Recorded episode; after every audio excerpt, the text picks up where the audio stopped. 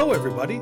Welcome to today's Morning English. This is Colin. Hello everyone, this is Summer. 欢迎大家收听今天的早安英文。哎，我感觉好久都没有和 Colin 一起录节目了， It wasn't that long. I mean, we just recorded last month. 肯定是因为时间过得太快了，这时间就像口袋里的钱，哗哗哗的就流走了。 Time is money, right? Yeah， Speaking of this, Summer, do you know the difference between a cent and a penny? 我在马路边捡到一分钱，那这里的 cent 和 penny 意思都一样啊，都指的是一分钱。不过在美国更多用的是 cent 每分，不过在英国用的是 penny 叫便士。 Yeah, although few people actually use a cent or a penny to buy anything, they're often used in some interesting phrases and expressions. 有意思。那我们今天就可以一起来聊一聊钱，掌握 cent 和 penny 一分钱它的用法。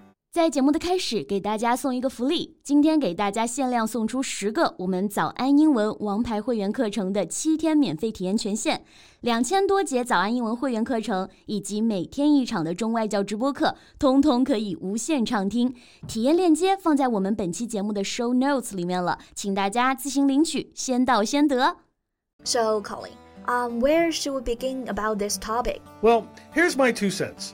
We can start talking about, 喂喂喂， 你刚刚是不是说 Here's my two cents？ yeah, this is the first expression we can talk about. 啊哈 Here, two cents has nothing to do with actual money. It means my opinion, my point of view. 啊，这里的 two cents 是这个用法，它并不是真的说这是我的两分钱，而是说我的看法，我的观点。Here's my two cents。 Like in a meeting or a discussion, you can just say, I'd like to offer my two cents, or Can I put in my two cents? 啊哈， 那我觉得大家肯定还有一个疑问啊，这个表达可不可以放到写作里面？因为我们知道，在写作的时候，老师会让你用各种同义词的替换。I think, I believe, my opinion, my point of view。 Uh, well, not in formal writing. We use it during informal occasions. OK，哎，我想起来，我之前在美剧里还看到一句这样的话：Here's my two cents, spend them wisely。 Ah, that's well put.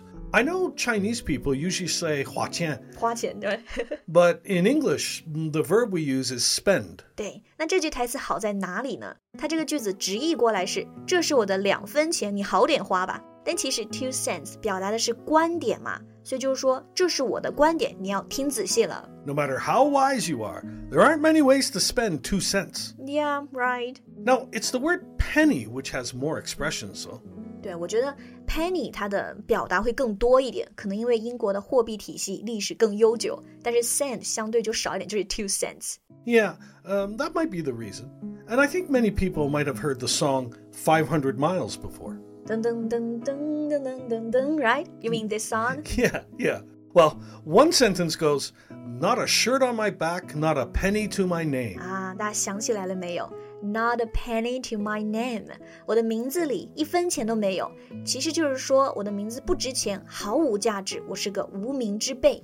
So we usually use not a penny to emphasize that someone has no money.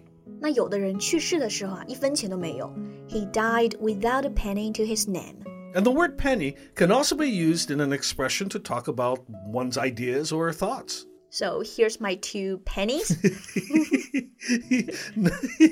。no, and be careful. The plural of it is not pennies, but pence. 对对对对，penny 它的复数呢，并不是直接加 s，而是变成 pence，是说这个钱价值多少。比如这个东西八十便士 is eighty pence。不过啊，如果你想指我有五个硬币，一个一个这种一分钱的硬币，还可以说 pennies。 Yes, that can be a little confusing. All right, then the expression is a penny for your thoughts. A penny for your thoughts，给你的想法一分钱。When and how do we use it？ Well, like if your friend is being really quiet or, you know, he's obviously thinking about something. Look, in Chinese, what would you say? 如果你好像在想其他的，我会问你你在想什么呢？你在想啥呢？ Oh, yeah, yeah, yeah. But in English, we could say a penny for your thoughts. 啊，其实这句话意思就是你在想什么？What are you thinking？ Yeah, but in a humorous, friendly way. 我觉得学会这句话，其实还能避免很多误会啊。因为如果你说 What are you thinking，你换一个语气变成 What are you thinking，就变成指责对方了。 Well, it's the same in Chinese, right? Different tone can mean a totally different thing. 也是，你在想啥呢 So it's important to learn how to use this phrase. ？Yeah，a penny for your thoughts。 Okay, there's another saying that we can learn here, which can help us sound really very educated. Wow, that? In for a penny, in for a pound. We know pound means in bang, but what does that sentence mean? Well, it's mostly used in Britain to mean that once you start doing something, you need to finish it no matter what time, money, or effort is needed. Ah, 啊，就是说一旦开始做，不管你付出多大的代价，你都需要来完成。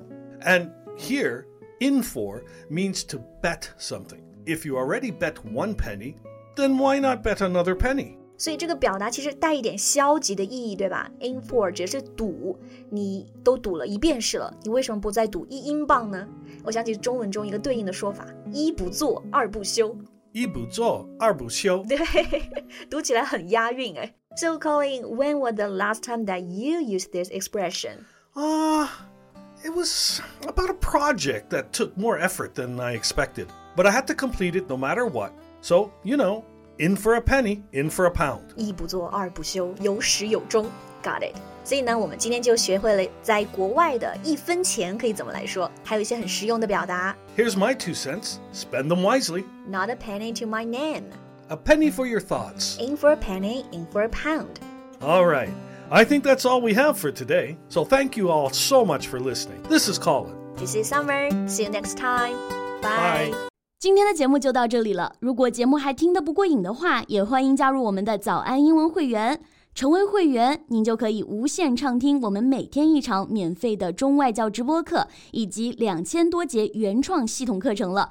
今天我们限量送出十个七天免费试听权限，试听链接放在我们本期节目的 show notes 里了，请大家自行领取，先到先得。This podcast is from Morning English. 学口语就来早安英文。